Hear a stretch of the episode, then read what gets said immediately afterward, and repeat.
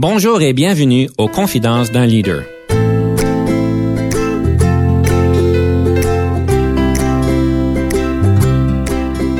Ici Denis Lévesque, coach de cadre.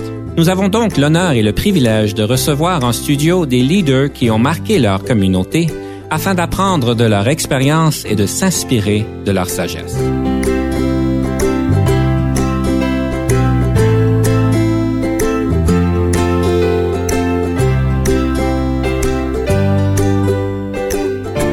Bienvenue à l'émission. Aujourd'hui, nous avons le plaisir et l'honneur de recevoir Mme Marie-Claude Filion, directrice service financier Société canadienne du sang.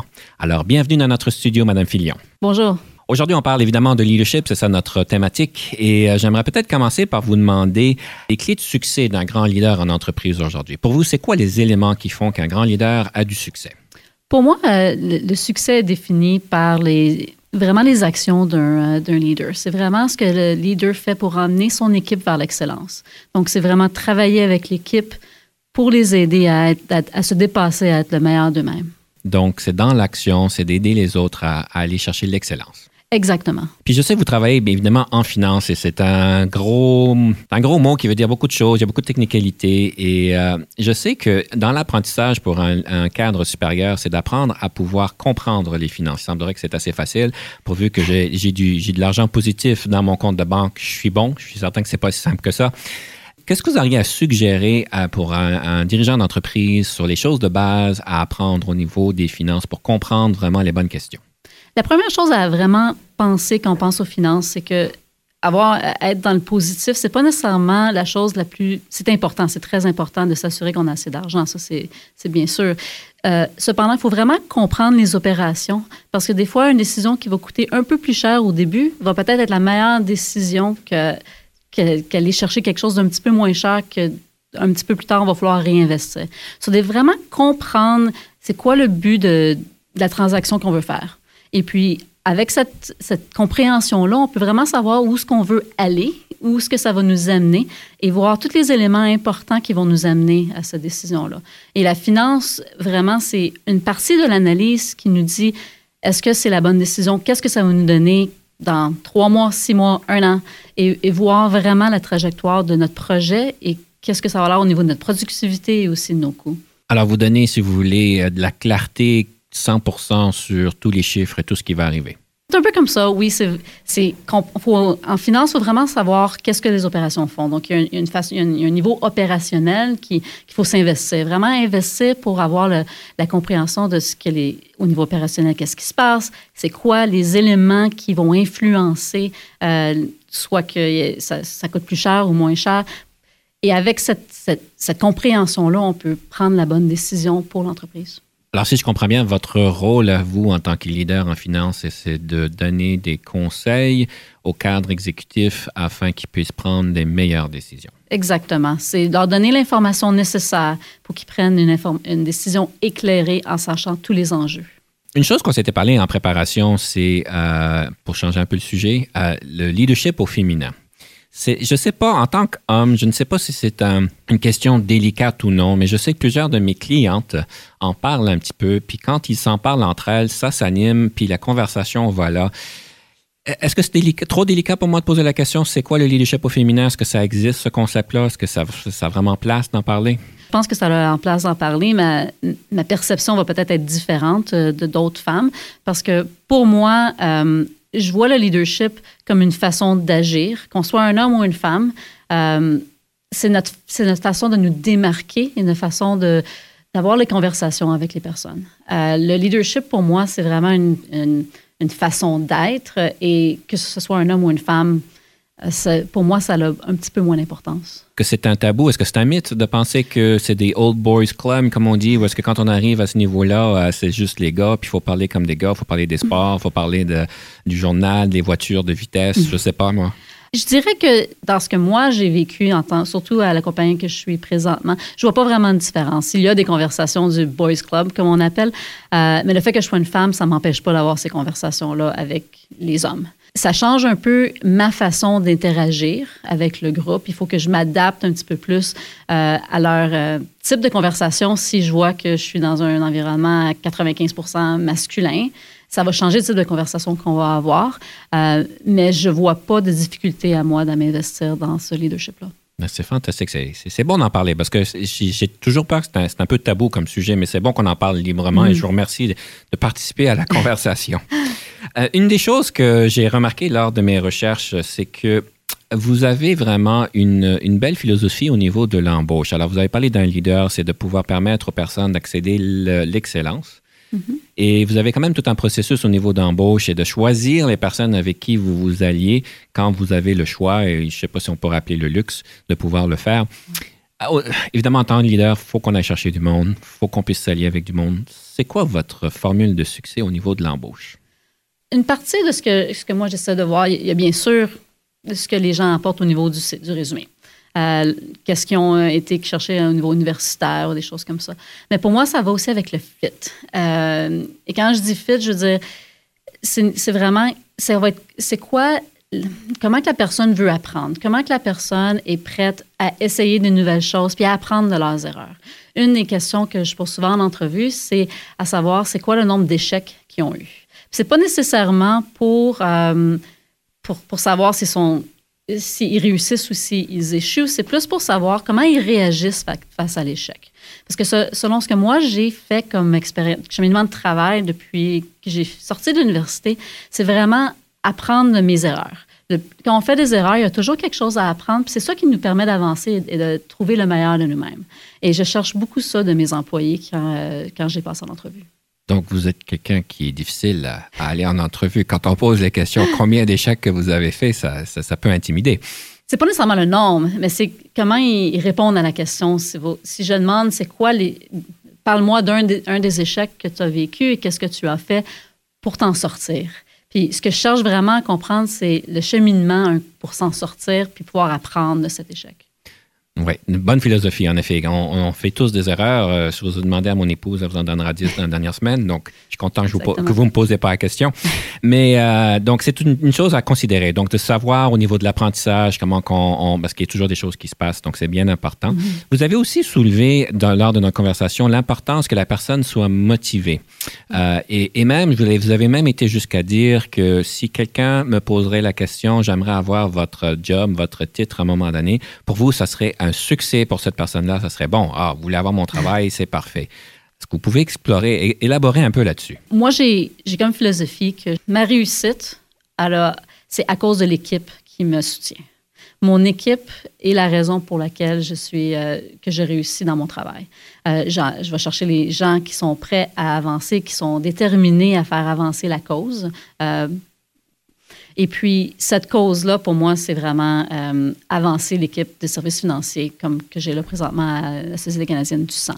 Euh, je veux qu'ils soient déterminés, je veux qu'ils veulent avancer, qu'ils veulent apprendre. Et une partie de tout ça, c'est vraiment, si j'ai une équipe de, de, gens qui sont exceptionnels, qui veulent avancer au prochain niveau, ça rend ma tâche plus facile et ça me permet d'aller travailler sur des choses que j'aurais pas le temps autrement. Puis pour moi, c'est ça une partie du succès, c'est faire en sorte qu'on va chercher, qu'on, maximise chaque personne et leur talent pour que l'équipe soit vraiment exceptionnelle et ensuite, moi, me libérer de la tâche quotidienne et travailler sur les choses qui sont de plus grande importance, plus stratégiques, en fait. Tellement de l'air facile quand vous en parlez, de maximiser le potentiel de chacun, mais je présume qu'il y a des personnes qui ne veulent pas le maximiser, leur potentiel.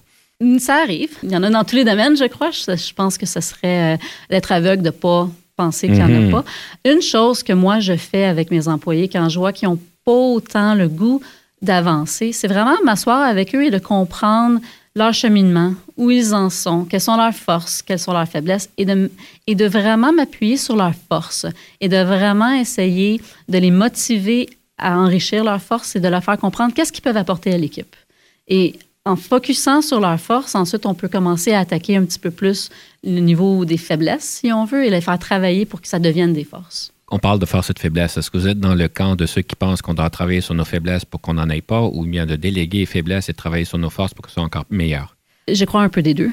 Je crois qu'il faut travailler sur nos forces et vraiment euh, les maximiser. Je crois qu'une équipe, pour qu'elle travaille ensemble, c'est vraiment maximiser toutes les forces de chacun. Parce qu'on a tous des faiblesses, on a tous des côtés qu'on ne sera jamais capable de vraiment surmonter à 100% et maximiser chacune de nos forces font que l'équipe au complet est forte et ça minimise les faiblesses que chacun de nous a. Euh, mais je crois que certaines faiblesses, que c'est important qu'on travaille dessus pour pouvoir avancer dans notre cheminement personnel. J'aime bien ce que vous dites. Donc, de maximiser les forces, sachant qu'il y a des faiblesses qu'il faut qu'on travaille dessus, mais vous avez bien dit que ce n'est pas toutes les faiblesses. C'est certaines faiblesses. Je présume celles qui causent problème dans votre rôle, dans votre poste, dans votre performance. Exactement. Et celles que je sais que je peux attaquer. Donc, euh, on a tous, euh, en tant que leader, on, a tous fait un 360, une revue de notre cheminement, que ce soit notre, euh, nos employés ou nos, patrons qui nous donnent du feedback. Mm-hmm. Et puis, quand on reçoit le feedback, on ne peut pas tout résoudre. Il faut, il faut vraiment focuser sur une ou deux faiblesses et s'assurer que notre concentration est sur celle-là pour pouvoir les améliorer. Et le reste, on les arrangera plus tard quand on aura vraiment résolu les, une ou deux qui sont vraiment euh, importantes pour nous. Vous parlez du 360, c'est un outil qui est de plus en plus populaire, évidemment, 360 feedback, où est-ce qu'on invite nos patrons, nos employés, nos pairs de travail, peut-être même des, des partenaires d'affaires de nous donner une rétroaction. Est-ce que c'est quelque chose que vous suggérez à tout le monde de faire ou est-ce qu'il y a des limitations à la suggestion? Définitivement. La plupart de mes employés, quand je vois qu'ils sont euh, déterminés à apprendre, déterminés à travailler sur eux-mêmes, je leur suggère toujours de, faire un 360. Euh, c'est très important pour savoir vraiment nos forces et nos faiblesses parce que souvent les gens ils sont un petit peu plus timides à nous, euh, à nous informer sur nos faiblesses face à face. Et mm-hmm. donc, c'est un moyen, un outil qui est efficace pour ça. Cependant, le cependant que je dirais, c'est qu'il faut vraiment être motivé à vouloir travailler sur nos faiblesses. Si on n'est pas motivé, je pense qu'un 360 peut être euh, un, point, un certain point de vue inutile si on veut pas, si on n'est pas vraiment ouvert euh, à ces commentaires. Et est-ce que c'est quelque chose qui se donne à tous les niveaux euh, dans, dans, votre organisation ou est-ce que c'est simplement pour les cadres? Pour nous, c'est tous les gens. tous les gens de travers l'organisation ont accès au 360 parce qu'on on croit vraiment que le développement des employés, c'est une des parties primordiales de leur travail. Donc, même les employés, comme on, appelle les employés de première ligne, si on peut les appeler comme ça, même eux ont, accès à ça. Euh, en finance, je ne peux pas parler des autres départements, mais dans mon équipe, je donne accès à tous mes employés, que ce soit de première ligne jusqu'aux gérants et gestionnaires. C'est fantastique, c'est une belle philosophie, ça, que vous offrez, euh, une belle opportunité que vous offrez à vos employés. Avant que nous prenions notre pause, j'aime toujours euh, pouvoir parler d'un livre qui a pu peut-être vous vous inspirer lors, lors de votre cheminement en leadership. Et ce livre-là, ça serait lequel? C'est le premier livre que j'ai lu quand j'ai commencé l'université en anglais. Mon cheminement était francophone jusqu'à temps que je, me rende à l'université. Et puis le premier livre que j'ai lu, c'est un livre de Anne Kingston. Ça s'appelle euh, The Edible Man. Et le livre est au sujet de Dave Nichols, euh, qui a en fait créé la marque Le choix du président.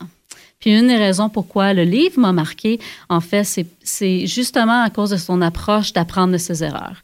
Et un des exemples qui parle dans le livre, c'est quand il a essayé de, produire un produit Coca-Cola et il a continué à changer la recette jusqu'à temps qu'il qu'il trouve personnellement que le produit soit meilleur que la marque Pepsi ou Coke.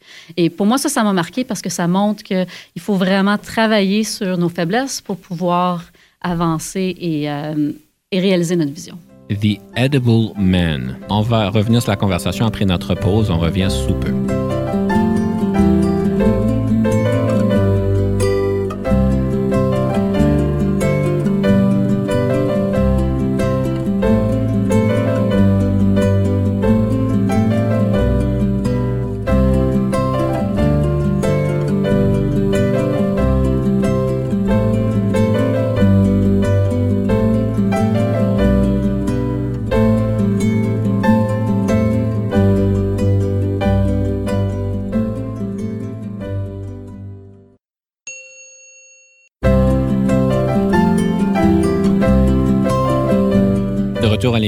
Nous avons encore le plaisir de recevoir Mme Marie-Claude Filion en notre studio et on parlait d'un livre avec un titre bien intéressant, The Edible Man.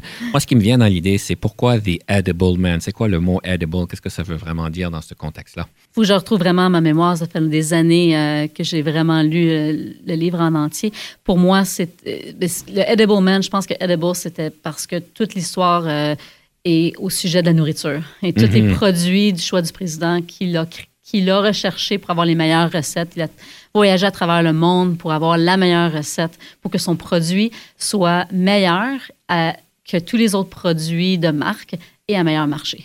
Vous parlez beaucoup de perfectionnement, de perfection dans votre discours en leadership. Et euh, si je regarde, par exemple, le, marché des commodités, si on serait dans un marché de commodités, est-ce que le, comme on dit en anglais, le mm-hmm. good enough, euh, c'est pas assez?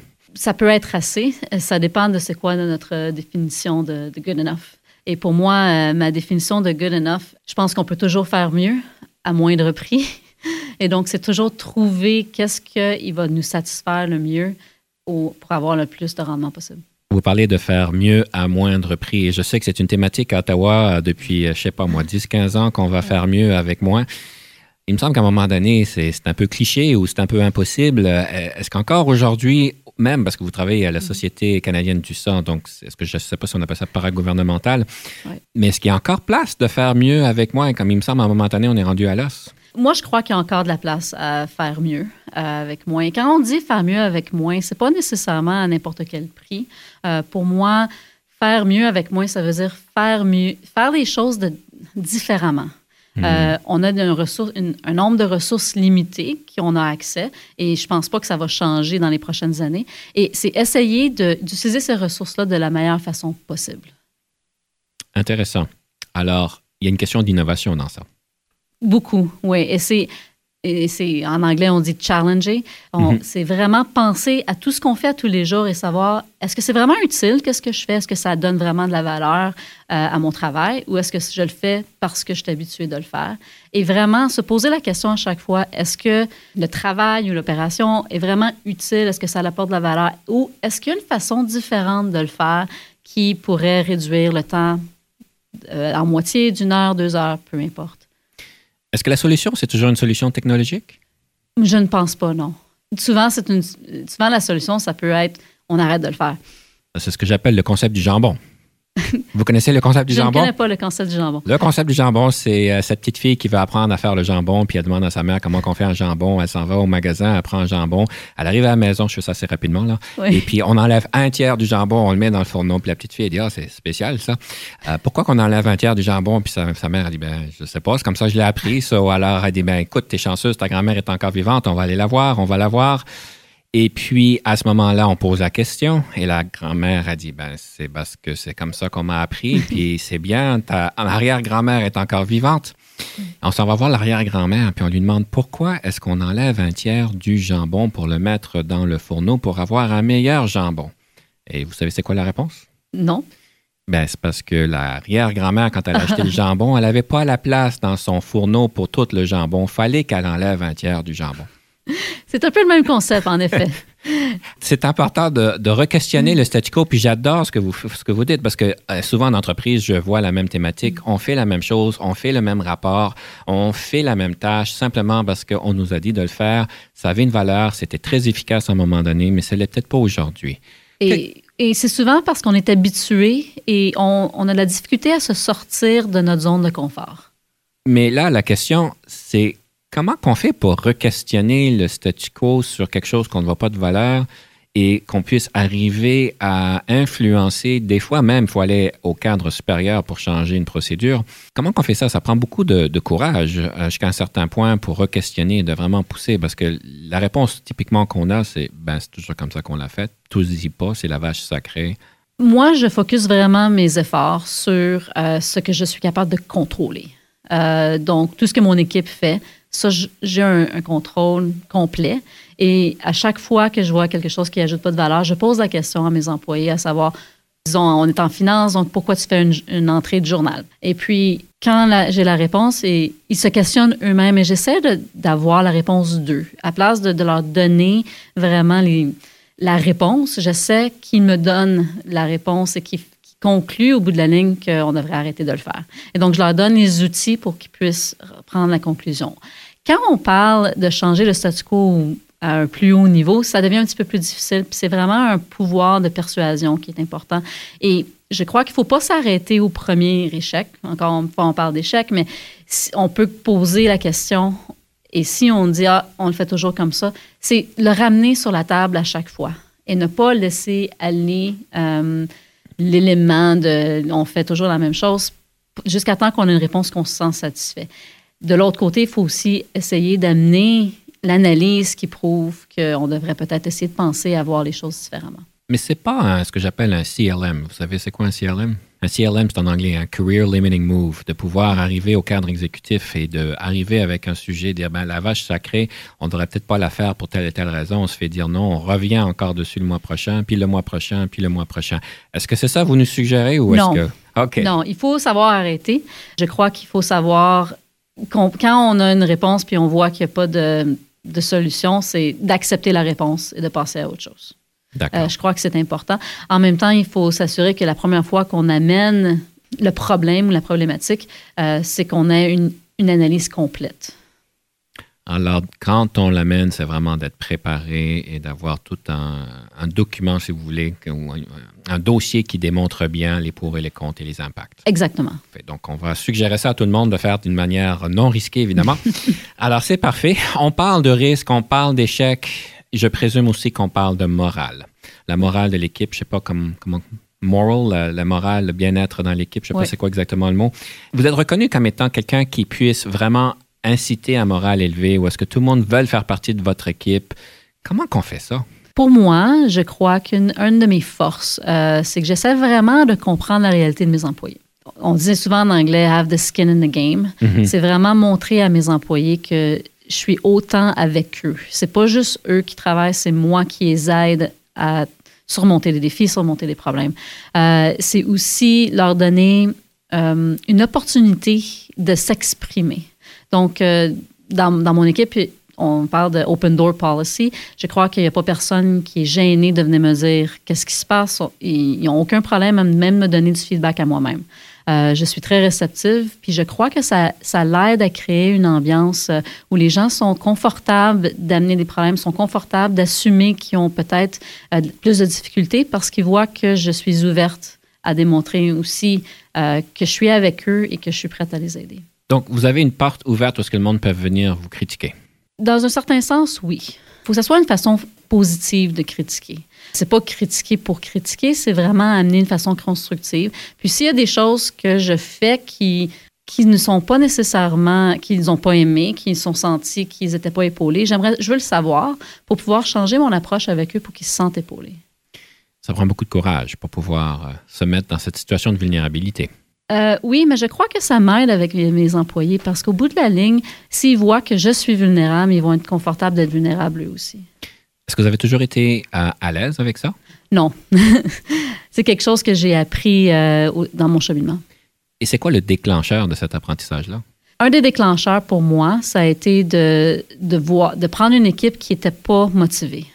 Euh, J'avais une équipe qui n'avait pas eu beaucoup de support et puis euh, à essayer de comprendre pourquoi ils se sentaient un peu démoralisés, un peu euh, euh, seuls, parce que mon équipe est à travers le pays, pas juste à Ottawa. Euh, et essayer vraiment de comprendre la réalité. Puis je me suis réalisé qu'ils ils sentaient que euh, la tour d'ivoire a toujours raison et que eux, il faut qu'ils s'adaptent à la tour d'ivoire. Et essayer de pénétrer ça, j'ai réalisé qu'il y avait besoin de comprendre que c'était pas une tour d'ivoire, que c'était vraiment une entreprise qui était globale, qui était là pour aider tous et chacun. Et est-ce que c'est, ah, ça prend un grand effort de faire le changement? Oui, ça prend, ça m'a pris beaucoup d'efforts euh, parce qu'il faut commencer à construire, le- construire euh, la confiance de l'équipe et l'estime de l'équipe. Et ça, ça prend du temps. Euh, Si vous auriez quelque chose à recommander à quelqu'un qui dit Moi, j'aimerais ça, mais j'ai trop peur, ça, je, je vais me faire critiquer, je vais me faire décapiter, euh, c'est quoi votre suggestion pour ces personnes-là? De commencer avec un employé qui font confiance. Un à un avec un seul employé et de voir où ce que ça mène. Donc, un petit pas à la fois. Un petit pas à la fois, oui. Si on regarde le leadership et les défis en leadership, que diriez-vous serait le plus grand défi en leadership en 2016?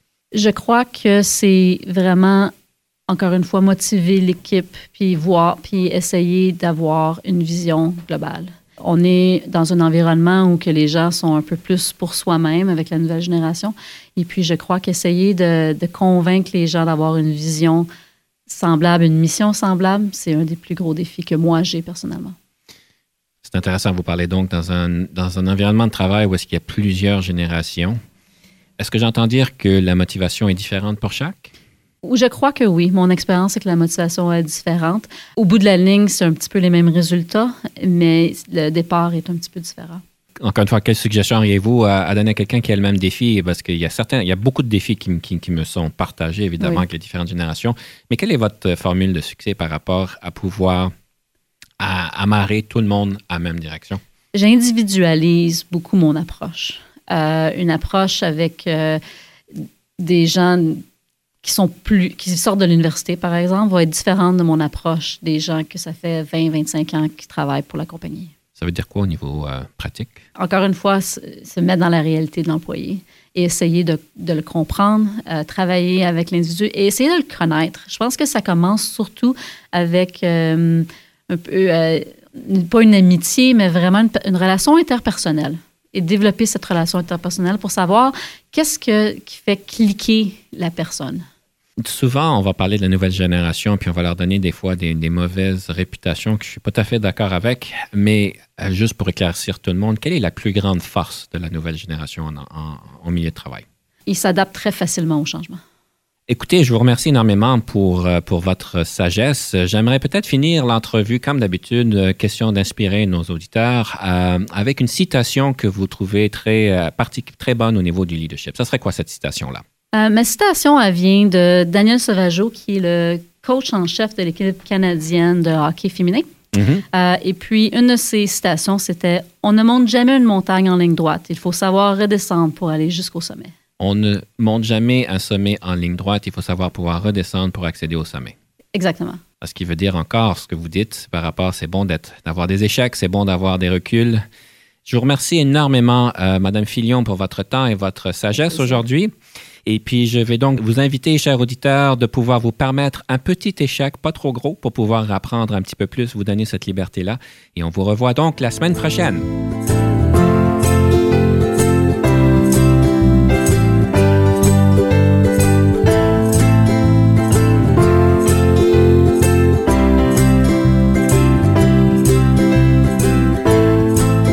Conception, animation, entrevue et recherche, Denis Lévesque. Montage et réalisation, Jean-Paul Moreau. Confidence d'un leader est une production et une présentation d'Unique FM 94,5.